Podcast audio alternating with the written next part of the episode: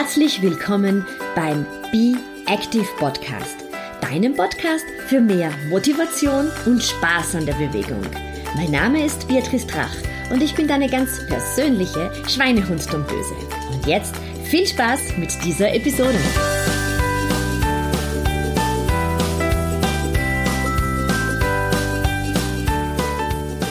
Hallo, hier ist Beatrice. Ich helfe dir mit meinen Fitnesstipps und meinen individuellen Trainingsplänen dabei, körperlich, aber auch mental fit für deinen Alltag zu sein. Und das ohne Diät, ohne allzu großen Zeitaufwand, aber dafür mit viel Spaß und guter Laune.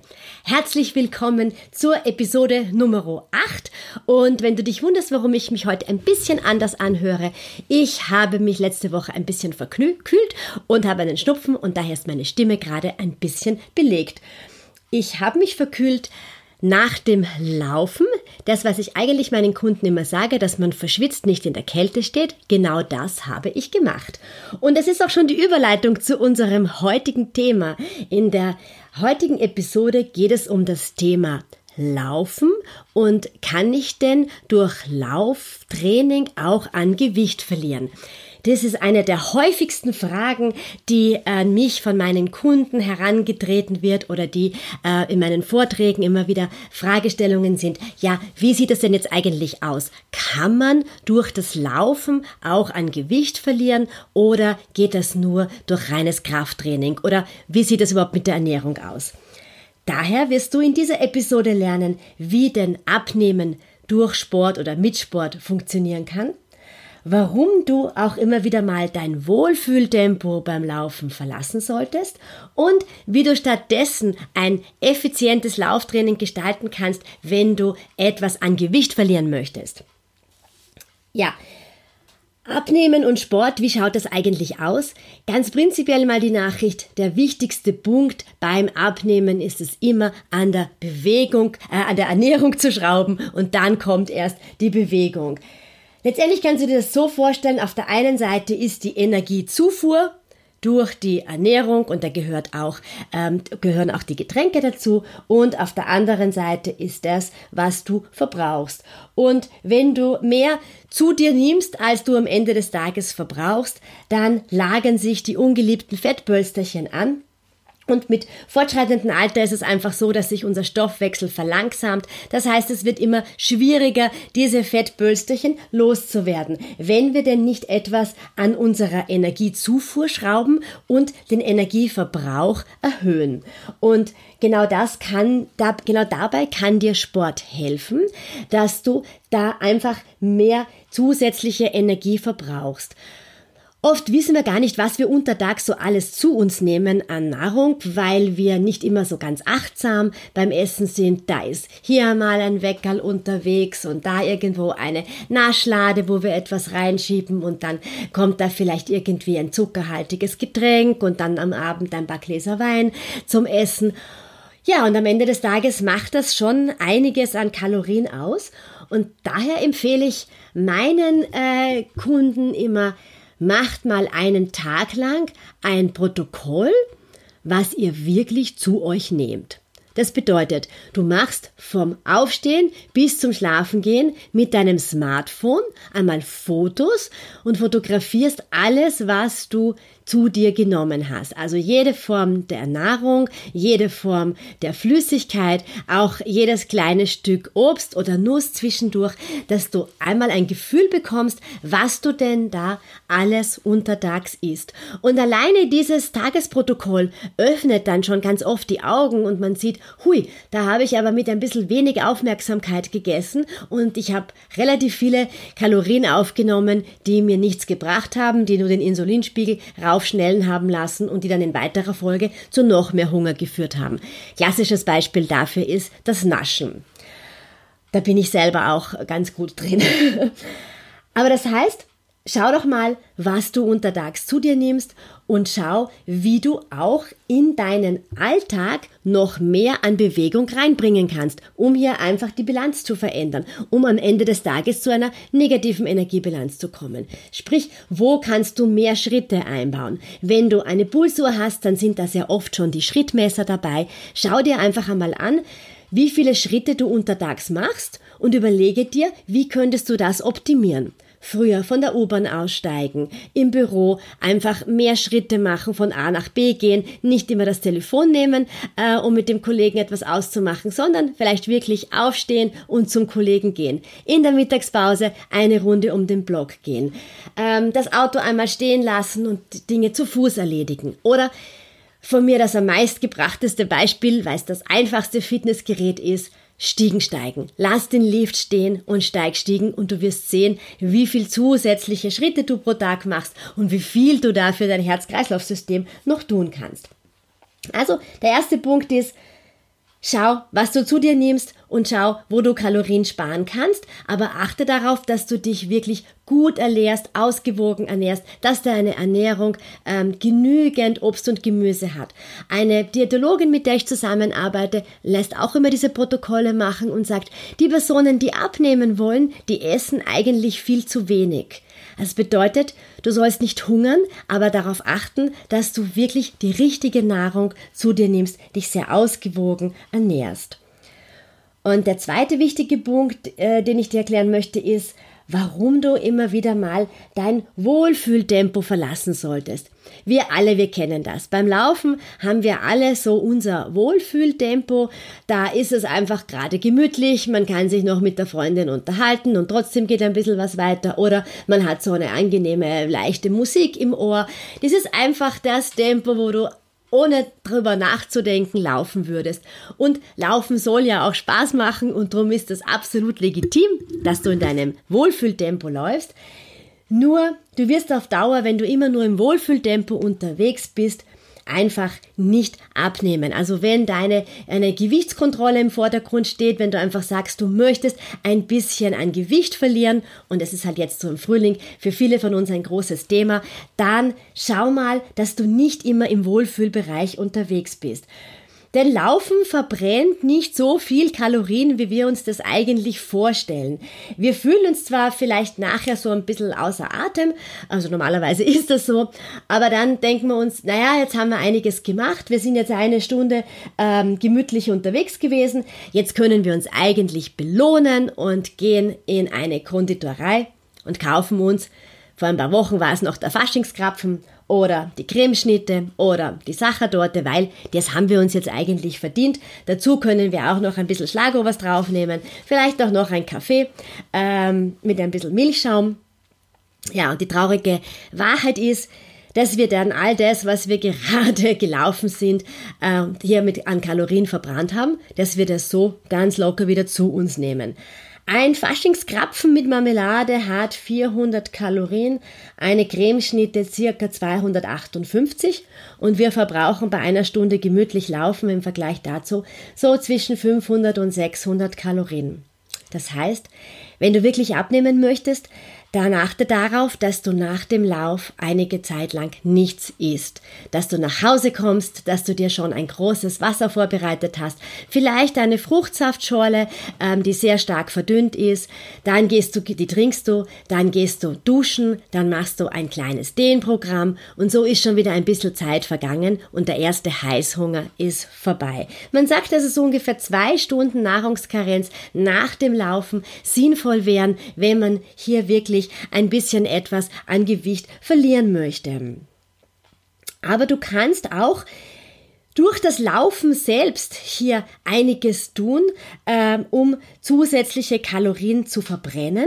Und da musst du in dein Lauftraining einfach noch ein paar Schlüsseleinheiten einbauen, wie zum Beispiel das Intervalltraining. Beim Intervalltraining läufst du eine gewisse Distanz sehr schnell und wir können zum Beispiel sagen, du läufst, läufst dich ein, zehn Minuten, dann 500 Meter läufst du wirklich schnell und dann zweieinhalb Minuten hast du eine Trab- oder Gehpause, dann kommen wieder die 500 Meter schnell, das Ganze wiederholst du ungefähr siebenmal, dann ist noch zehn Minuten auslaufen. Was hast du hier gemacht? Du hast hier immer wieder zwischen schnell und langsam gewechselt und kommst immer wieder an die anaerobe Schwelle. Das bedeutet, du verbrennst zwar weniger Fett in diesem Zeitraum, aber du verbrennst mehr Kalorien. Das bedeutet, du solltest in deinem Lauftraining einmal die Woche eine intensivere Einheit haben, wo du an dieser anaeroben Schwelle kratzen kannst. Also plane dir in dein Lauftraining auch Intervalle ein. Du kannst die sehr ähm, unterschiedlich gestalten, kurzweilig gestalten. Es gibt viele Gruppen, die Intervalle trainieren, da macht das auch viel mehr Spaß. Du kannst Hügel auf und ablaufen, einfach wo du wirklich das Gefühl hast, du ähm, verlässt hier wirklich mal deine Komfortzone und bist an der anaeroben Schwelle unterwegs. Der zweite Punkt, die zweite Trainingseinheit, bei der du an Gewicht verlieren kannst, sind die langen, langsamen Läufe. Das sind jene Läufe, die man vor allem für das Halbmarathon-Training braucht, die man für das Marathontraining braucht. Und im Idealfall sind die länger als 90 Minuten. Und hier optimierst du deinen ähm, Feststoffwechsel und kommst sehr in den Fettverbrennungsbereich. Du verbrennst nicht viel Fett, aber über die lange Einheit hindurch ist es dann doch einiges, um hier wirklich ähm, den Fettstoffwechsel zu optimieren. Und diese langen, langsamen Läufe, die sind meist nicht so ganz einfach durchzuführen. Die sind für viele nicht so gerade die Lieblingslaufeinheit. Ich muss gestehen, das waren sie für mich auch nie. Mir ist immer ein bisschen fad, wenn ich so ganz langsam vor mich hintrotte. Ich hab's gerne so, ja natürlich so wie wir alle im, im Wohlfühlbereich und ich muss gestehen, ich laufe ganz gerne ähm, Hügelintervalle, äh, wo ein bisschen was weitergeht. Aber ich wusste, um einen Marathon zu bestehen ohne große Schmerzen, muss ich mich einfach zu den langen, langsamen Läufen überwinden. Und die sind am Anfang wirklich ein bisschen fad. Und wenn ich mir so die Protokolle ähm, unserer, unserer Damen und Herren anschaue, wir haben ja Online-Trainingspläne fürs Laufen, dann sehen wir, hups, die sind oft trotzdem zu schnell gelaufen, ja, weil uns das am Anfang so wahnsinnig langweilig und langsam vorkommt. Wir sprechen hier von einem äh, Pulsbereich 65 bis 75 Prozent von unserem Maximalpuls. Also das ist ähm, doch ziemlich langsam.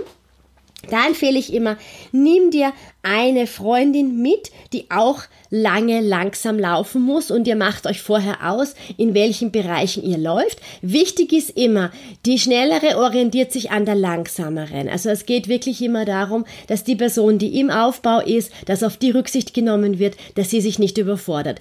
Sehen wir oft in Gruppen, dann versuchen die, die langsamer sind, äh, mit den anderen mitzuhalten.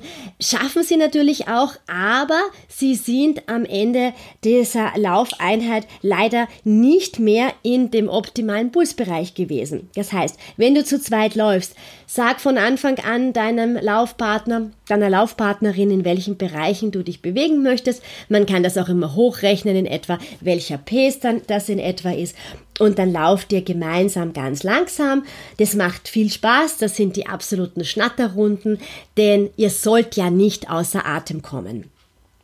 Ich habe das immer wieder so gemacht, dass ich mir Hörbücher runtergeladen habe und dann gemerkt habe, so bleibe ich in einem optimalen niedrigen Pulsbereich, weil ich ganz gemütlich laufen wollte, um diesem Hörbuch auch weiter zu lauschen.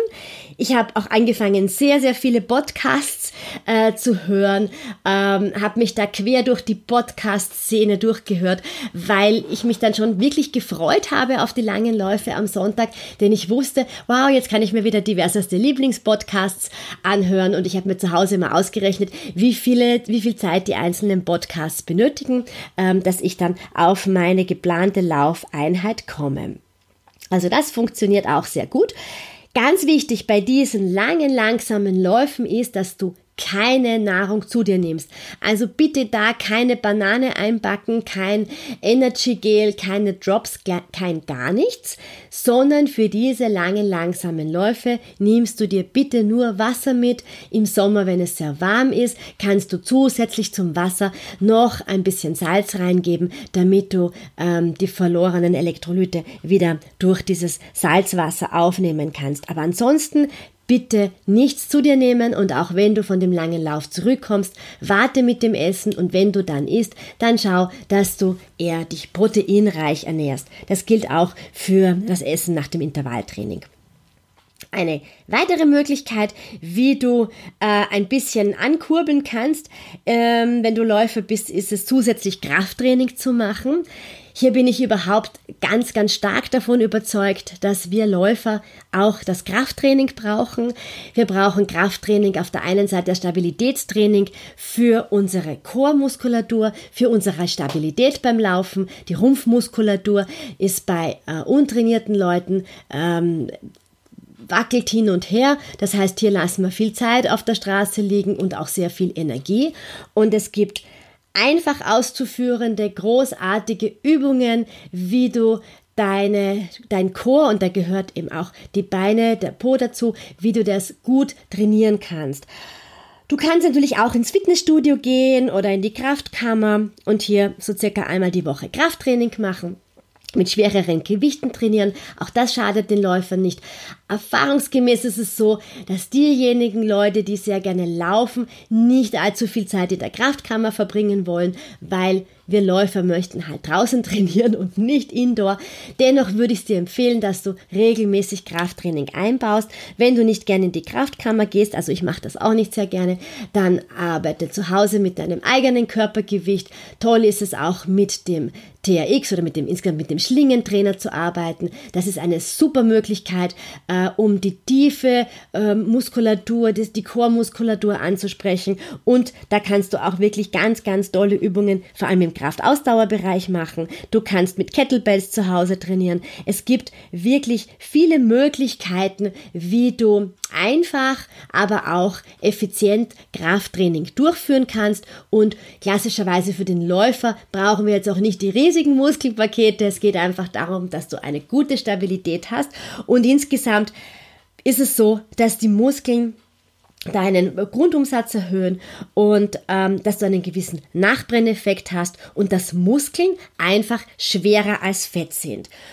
Und das möchte ich dir so mit auf den Weg geben, ähm, wenn man abnehmen möchte und man startet mit dem Laufen und mit der Ernährungsumstellung und mit ein bisschen Krafttraining und stellt sich immer wieder auf die Waage, dann kann das durchaus sein, dass die Waage nicht so ganz den gewünschten Effekt aufzeigt. Warum? Die Muskeln sind schwerer als Fett.